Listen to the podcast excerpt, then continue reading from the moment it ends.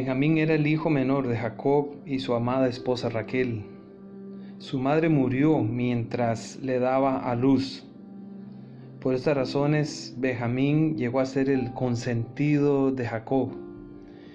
Y a través de la historia, de la relación entre José con sus hermanos y cuando ellos llegaron a Egipto, José insiste en que le traigan a Benjamín para ver cómo ellos van a tratar al hermano suyo, al hijo de su mamá, el predilecto de Jacob, y se manifestarían el mismo espíritu. Y ellos, los diez hermanos, protegieron a Benjamín. Él era un muchacho consentido. Y tal vez por eso Jacob al dar la última bendición a sus hijos coloca a Benjamín y declara, Benjamín es su lobo arrebatador. A la mañana comerá la presa y a la tarde repartirá los despojos. Génesis 49, 27. A ellos fue asignado el territorio en el centro del país. Jebús, que más tarde sería Jerusalén, pertenecía a esta región de Benjamín y toda esa sección montañosa del centro, con ciudades como Gabá, Kiriat, que se mencionan varias veces en la Biblia, pertenecía a Benjamín. Esta tribu realmente que cumplió las palabras de Jacob. Eran como lobos, arrebatadores, ambiciosos, guerreros. Y al revisar la historia descubrimos que ese era el espíritu de, de esta tribu.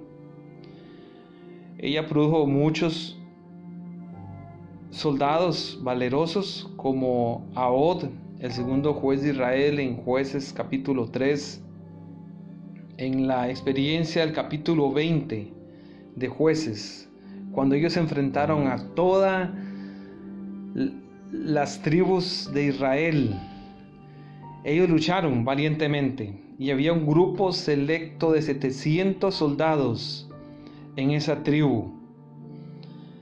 Ese era el espíritu de esta tribu. El rey Saúl también pertenecía a esta tribu y conocemos su espíritu aguerrido y también violento. Baana y Recab, quienes mataron al hijo de Saúl por complacer a David, también pertenecían a esta tribu.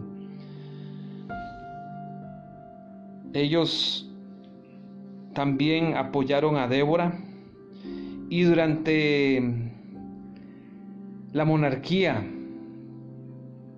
dividida, Benjamín se unió a la tribu de Judá. Fueron las únicas dos tribus que quedaron al sur, conformando el reino davídico, cuya capital era Jerusalén. Y al leer lo que dice el texto de Reyes, el texto de Crónicas, descubrimos que Benjamín siempre proveyó grande cantidad de buenos soldados para el reino de Judá.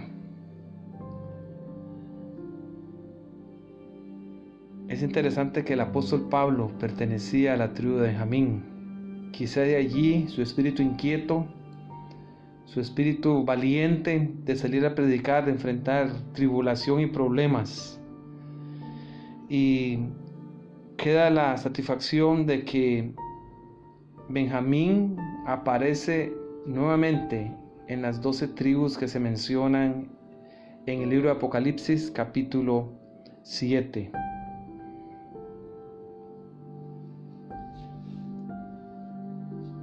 Él tenía esa mala costumbre de ser traicionero, de ser codicioso como un lobo rapaz, pero finalmente su carácter fue transformado. Y es bueno saber que el Señor acepta todo tipo de personas en su pueblo y a todos los quiere redimir.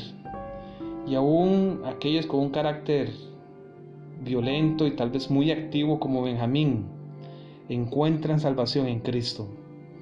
Y un ejemplo de eso es el apóstol Pablo, quien ese espíritu aguerrido lo usó de manera positiva y llegó a ser una luz para el Evangelio y un ejemplo para la cristiandad.